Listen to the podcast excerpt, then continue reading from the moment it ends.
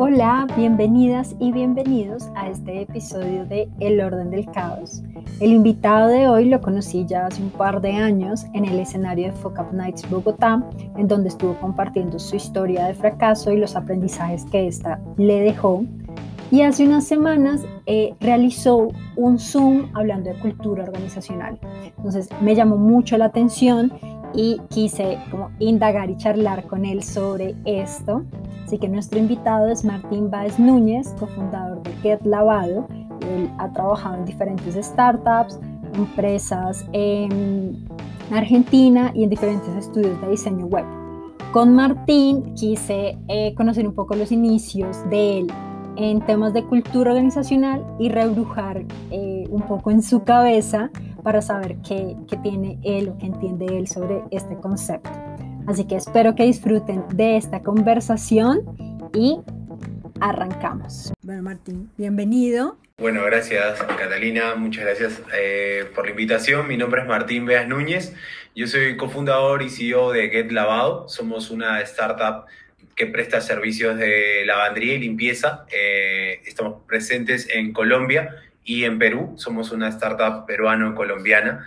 Y eh, soy emprendedor de tecnología. Eh, eh, empecé a trabajar en todo lo que tiene que ver con diseño y desarrollo de software o de sitios o aplicaciones web desde los 19.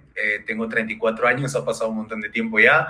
he, tenido la grandiosa oportunidad de pasar por algunos, algunas empresas, proyectos pequeños empresas muy grandes. he trabajado en Mercado Libre, he trabajado en, en VIX estuve como 10 años viviendo en Argentina y, siempre digo que he pasado por todos los stages, desde ser la persona que recorta cositas hasta liderar equipos. Entonces, eh, e-, ese soy yo, soy un emprendedor de tecnología. Los últimos cuatro años estoy con mi emprendimiento eh, justamente, entonces ya estoy como eh, abocado a, hacer un pulpo que hace mil cosas eh, y bueno, también súper súper metido con el tema del desarrollo personal también y, el desarrollo de los equipos. Genial. Mm, ¿Cómo llegaste a, tu emprendimiento? O sea, ¿cómo, ¿cómo dijiste, esta es la idea que quiero? después de 10 años en Argentina eh, y de trabajar en, empresas de Internet todo ese, todo ese tiempo, sabía que a los 30 años tenía que armar una empresa. Esa fue la, meta que me puse eh, internamente a los 28. Me di cuenta a los 30 ya, ya, ya tuve 10 años trabajando para otras personas y creo que podría hacer algo de eso, ¿no? Entonces me había dado cuenta que podía armar una, una startup para probar, de hecho había trabajado en algunas y, ahí fue donde decidí mudarme, volver otra vez después de 10 años a, Perú, eh, a mi país y en ese momento solamente sabía que tenía que volverme eh, un emprendedor eh, de tecnología con una startup que sea en ese momento para mí desde mi país hacia el resto de Latinoamérica. No tenía la mínima idea siquiera por la cabeza tenía así una, una, lluvia de ideas o un brainstorming que había hecho, digamos, internamente, pero no, no sabía exactamente a qué, así que durante mucho tiempo estuve estudiando eh, cosas de Y Combinator, estuve estudiando, no sé, Airbnb, estuve estudiando qué era ser un fundador. Y eh, sí, en estas pizarritas este, tenía anotado como una serie de, ideas. Eh, así que finalmente decido ir por, por el tema de la lavandería porque durante 10 años había sido un usuario de, estas, eh, viviendo solo o acompañado, había tenido siempre el tema de, enviar a lavar la ropa, de alguna u otra manera mi tiempo nunca me, había permitido eso, y arrancar, arranqué con eso justamente. Qué genial, me encanta. Bueno, Martín, nos estabas diciendo que, bueno, estuviste en varias empresas. Mm, no sé si, si podemos entrar por ahí para hablar un poco de, de, cultura. En esos momentos cuando trabajas ahí, como eh, tenías como ese feeling de quiero estar acá porque me gusta el ambiente. Sí, sin duda alguna. De hecho, estaba pensando justamente previamente la charla y creo que ahí nace. Eh, creo que hay dos momentos. El primer momento es el momento en el que no tenía yo idea de la palabra siquiera cultura eh, relacionado con eso. Sí me fui dando cuenta, de hecho, en mis primeros trabajos, que especialmente en Argentina había una, en Buenos Aires, donde, donde empecé a trabajar en Patagonia, Argentina, que es un, un, sitio web muy conocido allá, que, de paquetes turísticos para la Patagonia, y empecé a darme cuenta de la diferencia que había de otros trabajos con ese, por el tema justamente del equipo, ¿no? El equipo estaba fuertemente relacionado y había una especie de, de iba mucho más allá del trabajo eh, obviamente, incluso e, ese equipo hoy incluso ha sobrevivido eh, los años y se sigue reuniendo y se sigue juntando. De hecho, ayer hablé con ellos y, y, y, ya, pero en ese momento para mí no era cultura, simplemente eran como amigos trabajando juntos y por alguna razón este, es, nos habíamos encontrado ahí, ¿no? En cosas del destino. Pero cuando llego a conocer ya de, de cultura o, o, tengo mi primer eh, cachetadón de, de cultura, fue Mercado Libre fue cuando eh, fueron en dos ocasiones. La primera era, eh, tiene que ver con los, con los valores de las personas, ¿no? Y, ahí fue cuando empecé desde arriba hacia abajo. Mercado Libre, bueno, en ese momento eran 500 personas en ese edificio. Eh, y Marcos Alperín, que es el CEO, eh, eh, súper dado a conversar y en esas conversaciones que, que incluso de ascensor eh, que uno tenía con él, hablando acerca, digamos, de, de, esa visión, sin decir la palabra visión, de la visión de Mercado Libre como tal, ¿no? ¿Por qué estaba uno ahí?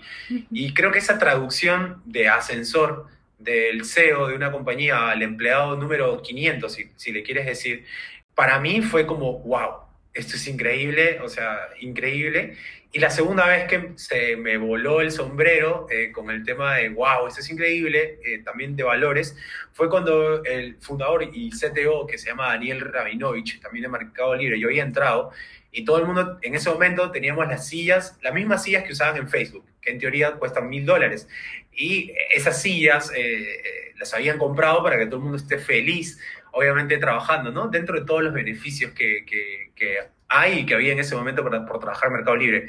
Y me acuerdo que yo era nuevo eh, y yo tenía las sillitas, el, las normalitas, y me habían dicho ya hace como dos semanas que ya me la iban a traer, que me la iban a traer y no me la traían, ¿no?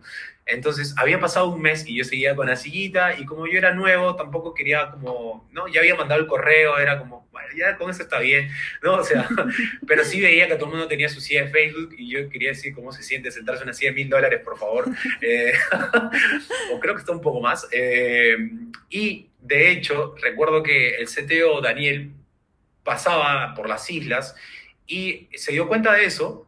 Eh, y a los minutos viene con su silla, me da su silla wow. y se agarra mi silla y se la lleva y se sienta en mi silla todo el día. Wow. Y, y eso fue como, wow, o sea, uno de los fundadores de Mercado Libre se acaba de llevar mi sillita, eh, me ha dado su silla, uh -huh. claro, y, y, y, lo ha hecho todo. Y no tenía, eh, siempre me quedé pensando, y eso fue creo la primera vez que me di cuenta de, eh, de, de los valores, ¿no? Un poco como creo que significa muchas cosas, depende por dónde lo, lo, mires. Para mí en ese momento fue como una persona tan importante como él, que ni siquiera tiene por qué conversar conmigo en ese momento, está haciendo eso por mí. Obviamente él lo hizo porque a él no le iban a demorar el cambio de la silla. Calculo que eso le deja un aprendizaje también a las personas que estaban encargadas de, de eso. Total. Y hacia mí fue como, este tipo, o sea, de verdad se está preocupando por una cosa tan eh, pequeña, ¿no? Eh, básicamente es mi comodidad, ¿no? Entonces uh -huh. ahí,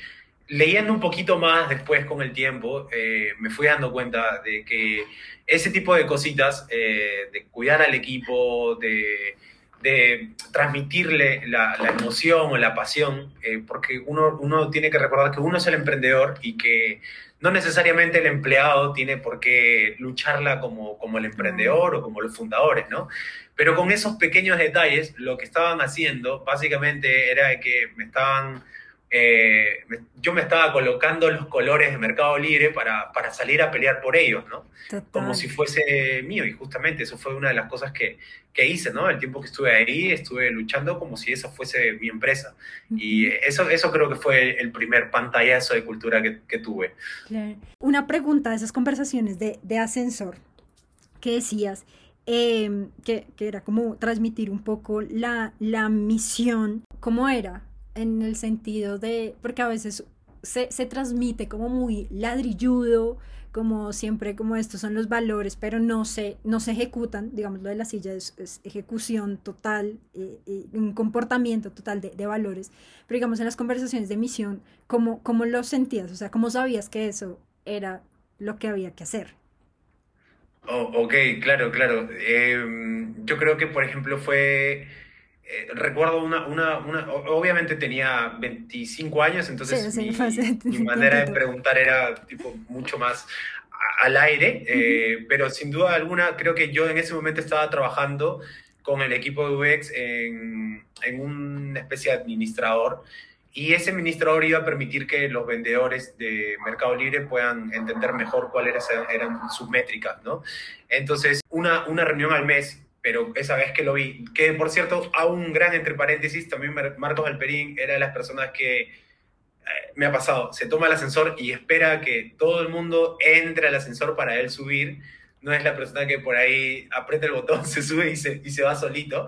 Eso también me parecía muy loco y varias veces me tocó, me tocó eso, ¿no? Y era como también, no me esperes, o sea, eres, eres Marco Alperín, por favor, ve nomás, eh, ¿no? Y bueno, cierro paréntesis. Eh, creo que esa, esa transmisión eh, no era tanto, mi pregunta era técnica y la respuesta a él no era tan profunda en detalles técnicos, eh, sino era mucho más abierta en el sentido de, estamos trabajando en esto, justamente está yendo por buen camino, porque va a pasar tal cosa, ¿no? Y en esa tal cosa, básicamente yo entendía que en el corto plazo lo íbamos a testear en, en la ciudad de Buenos Aires y que de pasar cierta, ciertas, digamos, eh, ciertos KPIs, lo íbamos a terminar aplicando probablemente en todo la TAM.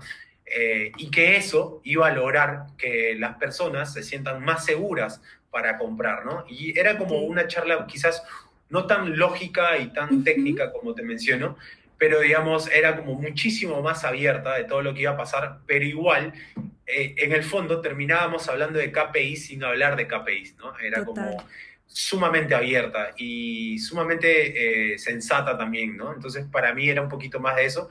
No sé si en ese momento quizás el lenguaje que él estaba utilizando era para mí, que tenía 25 años y, yo estaba siendo parte de todo un equipo, de un equipo, eh, pero creo que para mí era era clave como también empoderar a, esos emprendedores o vendedores de esa plataforma, ¿no?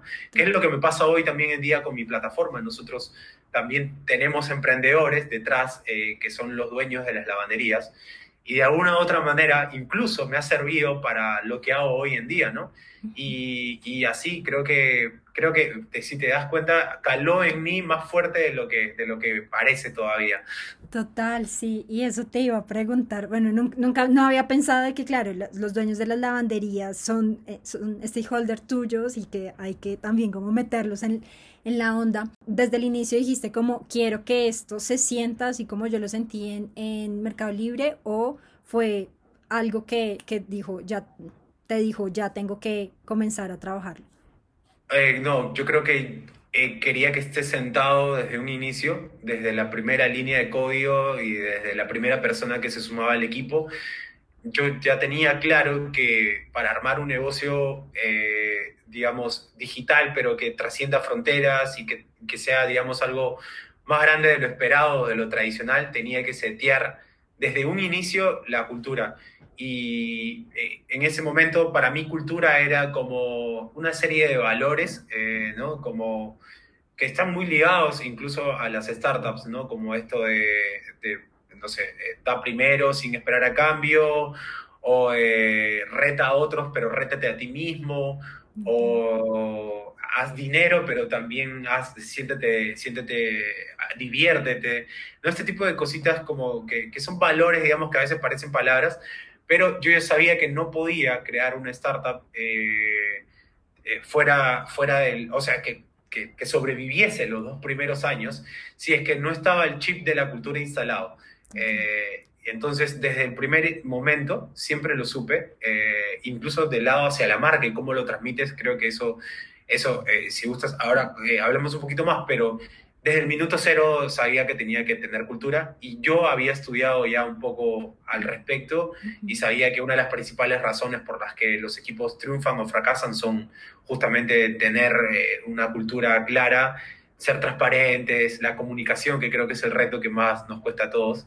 Eh, así que e, e, eso era un poquito de, eso. Para hacer ciertos procesos de contratación, por ejemplo, hoy en día todavía los hacemos eh, con formularios, tenemos un formulario de vida que no tiene nada que ver con, con respuestas técnicas y es un formulario que hemos hecho nosotros mismos, eh, que hace preguntas súper existenciales y siempre le decimos a, las personas que van a empezar el equipo que no, tiene, no hay pregunta positiva, negativa, o sea, es básicamente suéltate ahí y conversanos un poco eh, de, para conocerte, ¿no? Porque tenemos poco tiempo realmente para, para conocerte. Y a medida que ha ido pasando el tiempo, hemos ido afinando para que las preguntas cada vez nos den señales eh, o, banderas rojas eh, de por qué no podemos hacerlo o sí.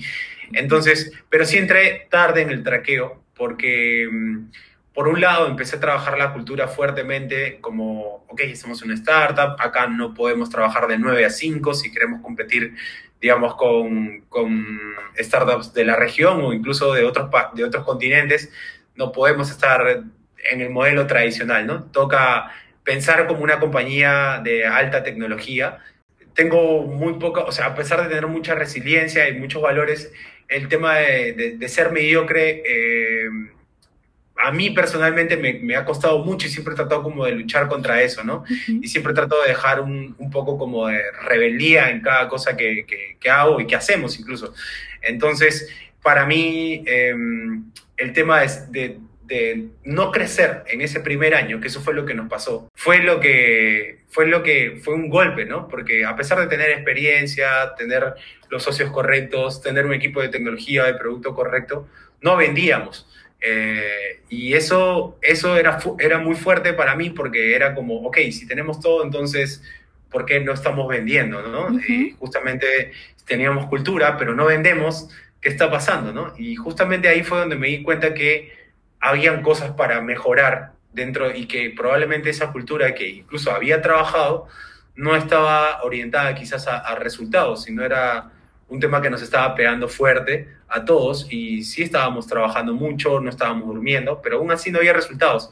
Y ahí fue donde empecé a entender también otras, otras cositas, pero creo que para responder tu, tu, tu pregunta, no la, no la setié, de una manera abierta hacia todos en un inicio y el error que quizás cometí en ese momento fue eh, pensar que solo con hablar era suficiente, ¿no?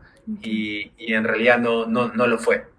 Claro, total. Y en, eso que dices, em, digamos que te, te cuenta un poco de que la cultura no estaba muy enfocada a resultados. ¿Consideras que es, que es importante como desde un inicio eh, ser tan fuerte en, en, resultados? Em, como en, en el diseño de cultura, o sea, como en el diseño de, de la cultura, eh, cuando uno comienza como a de pronto no a estructurarla, o, sí a estructurarlo un poco de cómo sería bonito ver como los resultados de los comportamientos de las personas. Eh, ¿Crees que es importante al inicio? pues porque ya tienes que cambiar varios comportamientos, ¿no? De eh, estás en una startup, entonces las, las dinámicas eh, no son de 8 a 5 o de 9 a, 5, sino ya es los horarios más, más largos, eh, la presión es diferente, entonces son varios comportamientos que se modifican. Mm, sumarle este, sí, sí lo, o sea, ¿cómo, cómo lo ves? Yo creo que lo que sucede es que, por ejemplo, se, se, espera, o sea, tú cuando entras a un lugar, ya sea una startup, un trabajo, ¿cierto? Tienes algunas expectativas acerca del trabajo hacia ti y el trabajo también, ¿no? Creo que en una startup, eh, eh, mientras más claro tengas eh, cuáles son esas expectativas que, que espera el, el, la startup de ti y también viceversa, pero en ese momento eh, para mí es importante y eso lo aprendí con el tiempo. Quizás no ser tan rígido con el tema de, ok, este mes tenemos que crecer el 30%, ¿no? Lo típico porque puede que pase lo que te contaba eh, previo a la charla, ¿no? Puede que venga una pandemia que nadie esperaba o puede que pase un tema político que tampoco uno no puede controlar. Hay cosas que se le escapa a, uno y a todo un equipo en situaciones como esas. Entonces, o simplemente eh, tu producto tiene una temporalidad y no lo están comprando y uno no, no puede ser tan rígido con eso. Pero donde sí uno puede hacer un mejor trabajo es en desmenuzar lo más que pueda o desplegar lo más que pueda cuáles son esas expectativas, ¿no?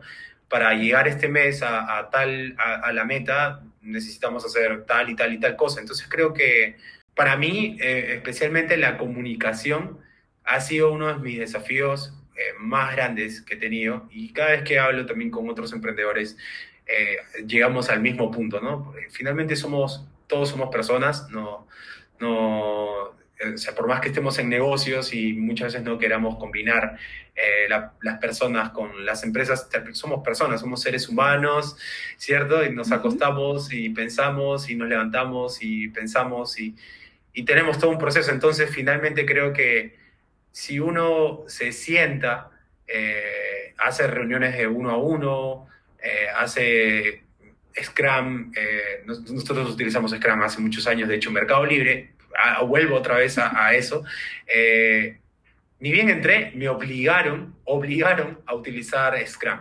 O sea, a tal punto de que la persona que no llegaba a hacer Scrum a las 9 de la mañana tenía que comprar el desayuno para todos, eh, el que no llenaba las, digamos, lo, que estaba haciendo los días jueves, también tenía una penalidad. Y al inicio me parecía como que artera, como dicen ustedes, muy pesado eh, hacer eso. Era como, ¿por qué tanto, no? Lo había hecho en otras empresas, pero a diferencia de estar llenando qué voy a hacer cada hora, en Mercado Libre pasaba por un tema de entender qué está haciendo el resto del equipo. No, nunca pasó por un tema de fiscalización como me pasaba en otras empresas, que quería, era como, uy, qué pesados, ¿no? Quieren saber qué hice a las 3, qué hice a las 4. Perdía un montón de tiempo llenando esos reportes eh, tontos, pero en Mercado Libre entendí, y justamente ahí fue cuando nuevamente conecté los puntos y lo empecé a hacer en mi empresa, ¿no? Eh, vamos a empezar a comunicarnos abiertamente. Lunes vamos a hacer una reunión, los viernes vamos a hacer otra de retrospectiva, luego vamos a tener uno a uno, pero el único objetivo de esto no es, no es saber qué estás haciendo el, el martes a las 3 de la tarde, eh, porque eso, eso no, no, no, es, nunca fue el tema, sino saber tú, Catalina, qué estás haciendo y supongamos que tú eres la diseñadora y yo soy el programador, cómo yo te puedo ayudar a destrabarte o yo comentarte cuál es mi blocker, porque yo seguro tengo un blocker y tú necesitas algo de mí y yo no te lo puedo dar porque yo necesito algo, algo de otra persona. Y si yo me guardo eso, yo quedo como el irresponsable, ¿no? Y tú quedas como, y luego tú quedas mal con otra persona y luego es una cadena horrible. Entonces, utilizar Scrum lo que permite es que la comunicación sea abierta y transparente hacia todos y son conversaciones de 10 minutos, o sea, no te la tienes que pasar hablando, solamente hablas dos minutos. He estado en esto ayer, hoy voy a estar en esto y tengo este blocker. Necesito algo de acá o tengo este problema acá. Y así cada uno, cada uno, cada uno. Eh, cada uno con su equipo, si es que el equipo es muy grande y si es que el equipo es pequeño, uno a uno eh, y, o entre todos. Y, y es, esa fue la manera en que empecé a traquear, fíjate, porque durante un año no lo había hecho de esa manera. Y eso fue, digamos, el, el precio que tuve que, que pagar. Que pagar. Qué genial, porque de alguna forma es como también empezar a, moldear la cultura eh, para que se adapte mucho al contexto externo, ¿no es cierto? Correcto. Para que, digamos, la adaptabilidad de las personas que están trabajando con nosotros sea como fluya cuando sucede algo externo y que podamos tener, como decías, como esta comunicación asertiva y no bloqueos ahí que puedan, que eso también se, se da si hay demasiada confianza y hay, y hay otros vínculos que, que puedan como fortalecer esas relaciones. Y ahí voy a algo que, que hablaste antes, que dijiste, lo podemos tomar más adelante, y es como eh, los valores y como la cultura para, hacia afuera, que me imagino que es algo que trabajas también con los dueños de las lavanderías. ¿Cómo es eso? ¿Cómo es sacar de todo lo que se construye y, se, comportamientos eh, internos a trabajarlo de la misma forma con las personas que de pronto no hacen parte en la nómina de Get. Interesante, soy, yo creo que eso justamente ¿no? es el motor de, de la empresa, así como en otras compañías quizás de, de carácter de on-demand economy, o por ejemplo los rapitenderos para Rappi, correcto, y digamos la fuerza como tal. Eh, es, eso ha sido también muy interesante. Lo primero que hice yo fue visitar a... debo haberme recorrido muchísima lavandería, ya hasta hace dos años iba como en la ciento y algo, así que ahorita ya, ya las debo haber superado porque en pandemia hice todo por Zoom y incrementé más rápido todavía y terminé hablando con casi todo la TAM. Y, y bueno, para que una lavandería, en todo caso, entre en nuestra red, eh, nosotros siempre lo hemos dicho, o sea, ¿cuál es la diferencia entre una lavandería que sí la puede hacer dentro de nuestra red y otra que no? Y es justamente, y parece una, una cosa que justamente lo traigo a esta charla, es la cultura eh, o el chip que tienen o tienen los dueños de esa lavandería. Lo que tienen en común a los que le va bien, como te menciono, son el chip de emprendimiento.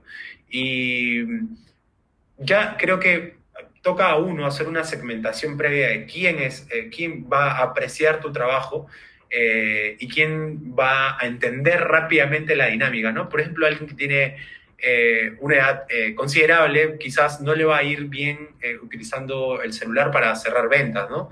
Porque está acostumbrado al teléfono, entonces, por ende, no solo no es un tema de cultura, sino que también es un tema, un tema de, de justamente de adaptación o de, de, transformación digital, si le quieres decir, que él no, no ha sufrido. Entonces, de alguna u otra manera, él no, por más que quiera, no va a entender eh, nuestra cultura, porque nuestra cultura es ágil, nuestra cultura es, eh, es, justamente esto de Scrum, de avanzar todos los días, llegar a una meta. Entonces, para nosotros ha sido súper claro, primero, eh, yo fui como un a evangelizar en todo caso, y me, me, doy cuenta que justamente la palabra que nosotros dábamos no les llegaba a todos de la misma manera, ¿no? Entonces, entender un poquito como a quién, a quién lo entiende y cuando te das cuenta que quien lo entiende tiene en común lo mismo con el resto de los que les va bien, es súper clave como para no estar tampoco, eh, digamos, uno no puede tampoco obligar a que las personas entiendan cuál es la cultura, ¿no? Entonces, ya por ahí empecé a, a, a sacar eso, ¿no? Eh, eh, a no esforzarme de más y esforzarme con los que realmente lo merecían, que por cierto son como 120 mil en Latinoamérica. Eh, entonces, eh, y por otro lado, el tema de mostrarles la empresa, también súper ordenados, tenemos documentación. para acá hemos tratado de, de, que para cada pregunta tal cual como lo tiene Mercado Libre, no sé cómo lo tiene Rappi, por ejemplo, pero para cada pregunta, para cada caso, ya hay una solución preestablecida. Y si es que no la hay y es un nuevo caso para nosotros, la documentamos. Y de esa manera, el equipo de soporte sabe cómo responder, el equipo de venta sabe qué hacer, la lavandería también, si es que tiene un problema, ya sabe que tiene que entrar a un enlace que ellos tienen, donde tienen todo un manual, digamos, una especie de wiki eh, donde sabe qué hacer, ¿no? Entonces, de esa manera, y fíjate que la cultura está en esa documentación, eh, eso no quiere decir que ellos no puedan levantar el teléfono o pedir que alguien los visite, pero incluso cuando los vamos a visitar o cuando hablamos por teléfono, nosotros somos la wiki, ¿no? Ya tenemos todo el, el nivel de respuestas armado. Entonces, de esa manera, eh, quitamos un poco la fricción entre, entre las emociones, porque eh, quizás a veces el tema de uno no está yendo a negociar, uno ya cerró el negocio, uno ahora tiene que seguir un proceso para que ese proceso termine dando buenos servicios y de esa manera tú crezcas y yo también. Entonces, em, creo que hemos seteado la cultura de esa manera con las personas que no son parte de la nómina, como si lo fuesen. Y de hecho, hoy por hoy, eh, si, si, Dios quiere, estamos a punto de levantar una nueva ronda y eh, lo que estamos haciendo es somos una especie de franquicia sin serlo. Eh, porque hemos llegado a tal punto que las lavanderías se, digamos, se apegan mucho a Get Lavado o en todo caso hacen lo que nosotros les recomendamos porque nosotros aumentamos sus ventas. Entonces, ellos han llegado a tal punto que confían en eso porque nosotros le hacemos tangiblemente, eh, le damos los resultados. Entonces, hemos llegado a ese punto y creo que eso también es parte de, de la cultura que hemos trabajado con, como dices tú, con personas que no son parte del core principal, por lo menos de la empresa, ¿no? Aunque lo son. La idea eh, de Mediatek es documentar todo para que incluso la cultura esté documentada de alguna u otra manera. Eh, y de esa manera las personas pueden entender cómo actuar ante ciertas situaciones. Eh, si se rompe algo, ¿qué hay que hacer? ¿no? obviamente puedes hacer todo un... Puedes preguntarle a todo el mundo, pero si ya tienes la documentación clara, creo que eso ayuda a saber cómo responder, ¿no? Y por otro lado, la otra parte también se adecua a eso y sabe cómo, ah, ok, pasó esto, ¿para qué voy a preguntar si ya sé que, se resuelve así?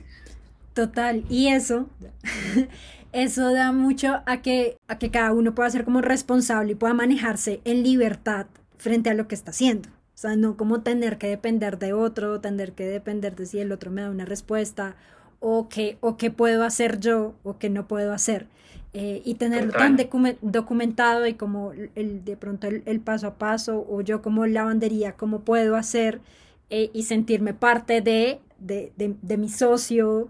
Em, creo que eso también da, da, una da fortaleza a la relación y, y una autogestión del, del, proceso que se está, se está llevando. Entonces creo que eso es súper interesante y no sé qué tanto lo, lo, lo hacemos en, en, las startups, en las empresas, y con ese pensamiento, ¿no? Porque muchos sí, como, ay, sí, hay que documentar el proceso, pero con mucha pereza, o sea, yo lo he hecho, como tengo que documentar el, proceso, qué pereza, llámame, pero obviamente esas llamadas también pueden cortar mucho de, de la dinámica de trabajo que está teniendo el otro, entonces súper interesante eso. Sí, claro, claro. Sirve para, para, curarse de salud y también este, es importante que cada área tenga un, un owner, ¿no? Porque a veces hay muchos dueños de, de, distintas áreas y al final es como, pero ¿quién es el responsable? Nadie sabe porque hay como 100 títulos y nadie sabe quién es el encargado de todo eso, ¿no? Y estaría muy bueno que, por lo menos los que estén escuchando esto, que en sus procesos siempre haya un único responsable, no dos, no tres, uno, solo uno, y, de esa manera, y el otro consejo es, la documentación no tiene por qué estar terminada, hay que pensarlo como un MVP, eh, puede ser la más básica, pero con que tú ya tengas la más básica en Google Docs, ya luego puedes continuar avanzando en, siguientes versiones, porque sí, obviamente es un trabajito eh, de hormiga que hay que estar ahí haciendo y creo que eso no, no, no le gusta a nadie. Total, total. Pero qué, qué, interesante porque son, son puntos demasiado básicos y, y chiquitos, pero que influyen un montón en, en, los comportamientos y en la cultura de, de las organizaciones y, y, de, las, de las personas que trabajan, eh, de los stakeholders. correcto. Martín, una pregunta. Ahí como creo, bueno, tuviste todo un, un año en donde eh, pues no tuviste los resultados que querías, como que te, te enfrentaste a que realmente no se estaba, eh, no se estaba actuando hacia donde se debería o se quería. Entonces, como, ¿cuál crees que ha sido como la, la creencia más fuerte que has, eh, has roto trabajando el tema de cultura? Buena, buena pregunta. creo que la primera es que las personas eh, justamente lo que te decía hace un momento, ¿no? Eh, los equipos, los negocios están nutridos de personas. Eh, cuando yo empecé todo esto, por justamente las experiencias previas que había tenido, yo me sentía más como... yo siempre he sentido que soy como un jugador de fútbol. No, no, no, sé jugar fútbol ni nada. Pero siempre he sentido que, digamos, me, así como un, un jugador de fútbol, hay una diferencia entre uno que juega en una liga B otro que juega en el Barcelona, ¿correcto? Para llegar a jugar en el Barcelona tienes que hacer muchísimos, muchísimos resultados, ¿no? Y, y de esa manera yo eh, me comportaba durante el, del 20 a los 30 años, me he comportado de esa manera. Y esa manera de alguna, de alguna forma me hacía exigirme demasiado y llegaba a puntos donde me exigía tanto que era más una máquina de alguna u otra manera de, de estar trabajando todo el día, de hacer que el resto de las personas también estén de esa manera. Y si tú no eras un jugador de fútbol, para mí, entonces no tenías que estar en mi equipo. Eh, y, eso era, eso creo que era un error gigante, ¿no? Porque, como te decía en un inicio, uno, un emprendedor eh, tiene una visión de su negocio, pero no necesariamente la persona que es colaborador o empleado va, tiene que tener ese mismo, ese mismo, ese mismo rendimiento, ¿no? No tiene por qué ser un jugador de fútbol. Si tú quieres jugar en Barcelona, listo, chévere, pero yo de repente estoy bien acá jugando en, mi liga y, estoy bien. Y, eso fue algo que me costó entender eh, mucho tiempo, eh, porque yo como persona no lo había entendido.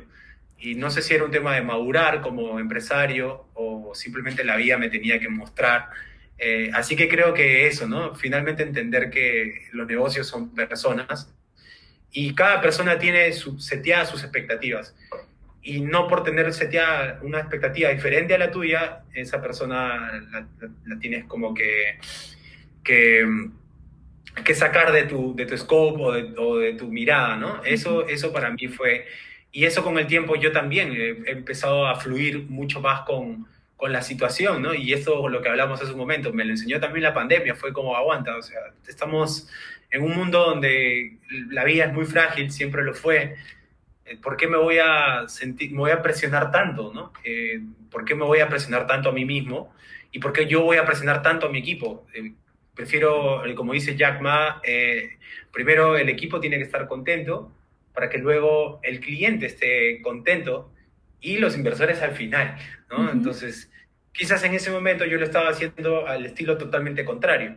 Eh, totalmente contrario. Y ahí fue donde entendí eso y entendí también que hay startups que son de un tipo y startups que son de otro. Hay startups que en tres años, han, eh, como Rappi, están valuadas en billones de dólares. Eh, y hay startups que tienen otro crecimiento. Y no necesariamente quiere decir que uno sea mejor que el otro. Obviamente en números puede ser mucho mejor, pero también cómo están las personas detrás de eso quiere decir mucho, ¿no? Entonces, creo que la felicidad de uno mismo es, va, primerito que todo. Eh, ayudar a los demás a estar contentos también, eh, para que de esa manera el negocio crezca, ¿no? Y hay maneras y métodos, y creo que yo eh, estaba muy casado con la otra metodología, y con el tiempo y con esta pandemia entendí que, que quizás había más cosas y estaba muy cerrado solo, solo a una. Total. Sí, como que hay que experimentar mientras uno encuentra también como que es lo que uno, con lo que uno casa y con lo que es su esencia, casa para, para así, así crecer y pues cada quien tiene sus, sus procesos eh, totalmente diferentes. Sí, me, me, gusta eso que dices porque yo también lo viví. Eh, y cuando caí en cuenta, o sea, cuando me di cuenta de que realmente se estaba rechazando eh, a las personas porque no tenían las mismas dinámicas de, del equipo fue como, wow, estoy siendo una muy mala persona. Em, y después me fui, como cuando ya lo hice consciente, me fui dando cuenta eh, que era cambiar a la persona de equipo. Entonces en un mm. equipo funcionaba mejor que en otro y fue como, wow, eh, son con cosas muy simples en vez de rechazar o, o generar un mal ambiente eh, pues simplemente se puede hacer un cambio. Sí, claro, claro, claro, correcto. O hablar con esa persona, compartir también con ella, salir a comer y hablar de cualquier cosa menos de, de trabajo. Eh, pequeños detalles que, que, que van sumando poco a poco, ¿no? sí. sí. Como la disposición de, de, de identificar cuál es el problema. Sí, correcto. O hacer cosas previas, como la silla, por ejemplo. eh, antes de que nazca el problema, incluso yo ya me había casado 100%, solo por la silla. Algo como, tan simple como eso. Total, me encanta. Cosas muy, muy chiquitas. Eh, Martín, una o dos historias que, que, tengas ahí en tu cabeza de, de fracasos en, en, en, tu empresa, que digas como, fue un fracaso de cultura. Uy, pero el podcast va a durar tres horas más o menos, así que arranco. eh, sí, recuerdo los que más me han dolido y eh, han sido perder personas eh, importantes dentro de, dentro de la organización. Eso creo que para mí hoy en día siguen siendo mis grandes fracasos como emprendedor. Hay, hay personas que obviamente uno es consciente que van y tienen un proceso y, y, siguen creciendo y eso es algo increíble, emocionante y a uno le da mucho gusto, ¿no? Porque uno mismo también lo ha vivido. Sin embargo, eh, el, el, fracaso número uno que yo he sentido ha sido perder a, a, dos, tres personas que, digamos, que yo he querido, digamos, eh, una admiración, ¿no? Siempre he sentido como que para trabajar con una persona en mi equipo, tengo que de alguna otra manera sentirme como que si yo trabajase para ellos estuviese contento o estuviese feliz trabajando para ellos. Y si bien hoy en la organización creo que eh, todas las personas que trabajan en Get Lavado de alguna u otra manera tienen eso, pero también he perdido personas de ese tipo y las he perdido eh, por cometer errores eh, tan sencillos que en, en, ese momento o me faltó ejecución o, no, o me faltó cultura o me faltó comunicación. Digamos, lo he pensado muchas veces y al final he llegado a la conclusión de que simplemente no, no es un tema que también de la otra persona, ¿no? Que yo no puedo controlar, obviamente. Y que, pero para mí eso ha sido un gran fracaso, ¿no? Y eh, cómo no pienso volver a repetirlo y como ya, ya tomé acción y ya volví a ejecutar eso, fue tener un, un panorama claro eh, trimestral con cada uno, eh, tener un programa de beneficios también. Por ejemplo, hoy todos en, en Get tienen Platzi, por ejemplo, estudian en Platzi y, digamos, tenemos un programa de beneficios, eh, digamos, con otras marcas o con otras empresas a los que nosotros pero no, no, no, termina siendo los beneficios clásicos de recursos humanos, sino realmente por ejemplo, con, con estudiar, ¿no? Eh, es algo que no te va a servir necesariamente para, para, para, tu empresa, te sirve para ti, para ti, Catalina, para mí, Martín. Yo estudio ahí cosas que incluso no son para Get Lavado, ¿no? Estoy estudiando, por ejemplo, un curso de inteligencia artificial. Puede que funcione para mi empresa, pero primero es para mí. Eh, entonces, ese tipo de cosas son las que me faltó en el pasado, ¿no? Como, eh, pero también creo que Luego pienso que fue parte del momento, eh, era algo difícil para todos y, bueno, hice lo que pude hacer y ya, igual están todos felices, también se fueron felices, así que mientras creo que se conserve eso. Ese es, ese es el, fracaso que más me duele, todavía hoy en día me duele. Em, bueno, ahora va una ronda de preguntas random. sí, sí la vi ahí que decía random, dije... Mm". vale, vale. ¿Cuál es el regalo de Navidad que nunca recibiste? ¡Wow! Em, una pista de carreras, pero gigante. Así de juguete, pero gigante. Que ocupe todo un espacio. Una película que ves y puedes repetir, pero que nunca recomendarías.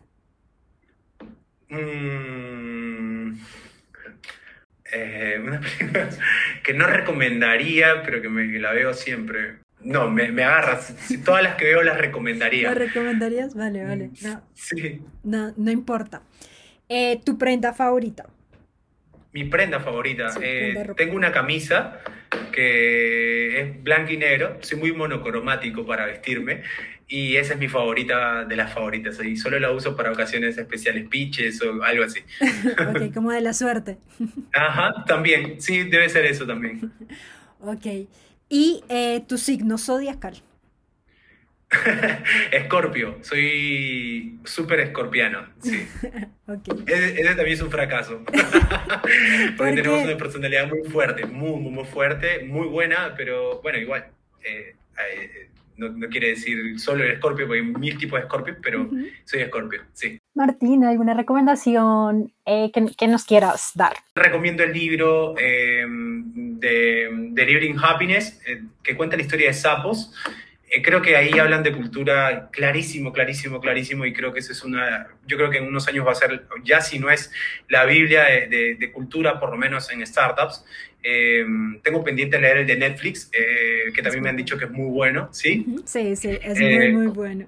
Ok, entonces para los que leyeron eso y no leyeron el Delivering Happiness de Sapos, creo que ahí cuenta muchísimo la historia de eso. Creo que eso me parece eh, una muy buena recomendación para, para, todos los que estamos trabajando con, con, ser mejores personas y ser mejores líderes de equipo o trabajar en equipos de alto rendimiento. Eh, y poder convertirnos en, mejores personas. Así que por ese lado creo que mientras uno no dañe a otras personas eh, y siempre dando lo mejor de sí, creo que no hay límite alguno. Mm, así que eso, y no darse, no darse tan duro a uno mismo, porque si ya con todo lo que está pasando, darse un duro a uno mismo ya es como, bueno, entonces ya mejor cierro el kiosco y chao. Entonces creo que siempre la actitud de, de, estar ahí, ahí, ahí, ahí, aunque a veces sea muy difícil, a veces, eh, a veces es realmente complicado sostener, digamos, el peso de algunas situaciones, pero creo que el otro día también lo estaba escuchando, toca actuar, ¿no? Ahí pasa, actúas, pasa, actúas. No tienes que dejar que eso crezca porque si no después te pesa muchísimo más. Así que en eso ando ahora, por ejemplo, tratando de ejecutar más rápido todavía. Y si hay un problema o algo que me molesta, no lo guardo debajo de, de, la cama, sino al toque, listo. Vamos a resolverlo porque después no, no lo quiero ver, ¿no? Entonces. Con eso que acabas de decir, es como también em, empezar a, a, que es súper importante ser, ser transparente en lo que uno siente y, y, ser supremamente directo. Como a veces nos tomamos las cosas demasiado personal y, y no queremos tampoco herir. Eh, y ahí está toda como esta, mm, esta teoría de radical candor. Eh, pero es súper importante para poder también, que si sucede algo, actuar rápidamente Em, pero soltando como un poco el ego de que nos, todo el mundo nos hace daño o podemos herir a alguien, sino como desde el amor siempre. Cuando comenzaste, digamos, a, a pensar en la cultura y todo, como hacia dónde te referiste en este momento, pues nos pues, recomendaste el libro y todo, pero antes hacia dónde empezaste a buscar referencias o, o, no, o no buscaste referencias, sino como de la experiencia que tú habías vivido en los diferentes lugares. Eh, un poquito de, de, las dos cosas. Eh, por el lado de, Mercado Libre soy un, digamos, fanático de, Marcos Alperín, o sea, soy su grupi, eh, no solo por haber trabajado con, con, con, él de alguna u otra manera, sino por la clase de persona que, que refleja que es, por esa suerte que tuve de conversar en varias ocasiones. Y segundo, al buscar convertirme en un emprendedor, eh, veo que Latinoamérica hoy más que nunca tiene las oportunidades eh, súper claras. Eh, en los próximos 3, 5 años creo que muchísimas cosas van a cambiar, todo a favor de, la sociedad latinoamericana. Y creo que las personas que estamos trabajando en startups o en tecnología, de alguna u otra manera vamos a ser líderes de ese cambio, ¿no? del cambio que no hemos visto hasta ahora probablemente, lo vamos a lograr nosotros. Y creo que eh, me agarré muchísimo, eh, obviamente, de algunos emprendedores de, otros países que admiro muchísimo. Uno de ellos es Yakma, eh, aunque ahora estoy ya un poco más tranquilo porque ya se retiró, porque justamente me parece que él logró que sus, sus emprendedores, su equipo piense como emprendedores, o sea, que cada uno sea un emprendedor, que la recepcionista de la, de la oficina de Alibaba piense como una emprendedora. Entonces, eh, eso, eso me pareció como bastante vinculante con lo que yo deseo convertirme en algún momento y, y lo tomé también de referencia. Eh, yo ya pensé en la serie, se llama Silicon Valley de HBO, eh, la, la, la veo una y otra vez, no la recomendaría porque te puede, es graciosa, pero también te puede tocar la IA en algunas cosas. Entonces, eh, no, la, no la recomiendo, nunca la he recomendado, pero soy re fanático de esa serie. Solo eh, habla mucho de startup, habla también de cultura, de accountability, eh, de métricas, absolutamente de inversión, de todo y es una sátira cómica eh, hecha en Silicon Valley, así que pues no la recomiendo, pero ahí la dejé, está en HBO Max. sí, sí, sí sé, porque el protagonista se parece a alguien que yo conozco, entonces es como lo tengo ahí ah, súper metida En, en, mi cabeza. Con lo que contaste, em, me, vi reflejada en algunas cosas, yo como persona trabajando en, en algún lugar, eh, y me recordaste unas otras que, que siempre le recuerdo como juzgándome un montón, eh, pero pues uno hace lo, lo, que hace con las herramientas que tiene en el momento, entonces creo que eso también me, me lo hiciste ver en este, en este instante. Entonces, muchísimas gracias. Primero, gracias por la invitación. Espero que les haya parecido interesante lo que he podido compartir. Creo que eso, eso es muy agradable, tener espacios donde uno pueda conversar y compartir y, y por qué no, ayudar a otras personas. Eh, así que por ese lado, súper encantado. Gracias. Espero que hayas disfrutado esta conversación que tuve con Martín y que hayas sacado varias cosas importantes que puedas implementar en tu equipo o en lo que estés creando. Y si ves que puede ser funcional para alguien que conoces, te invito a que compartas este episodio. Nos vemos en una próxima conversación en el orden del caos. Chao.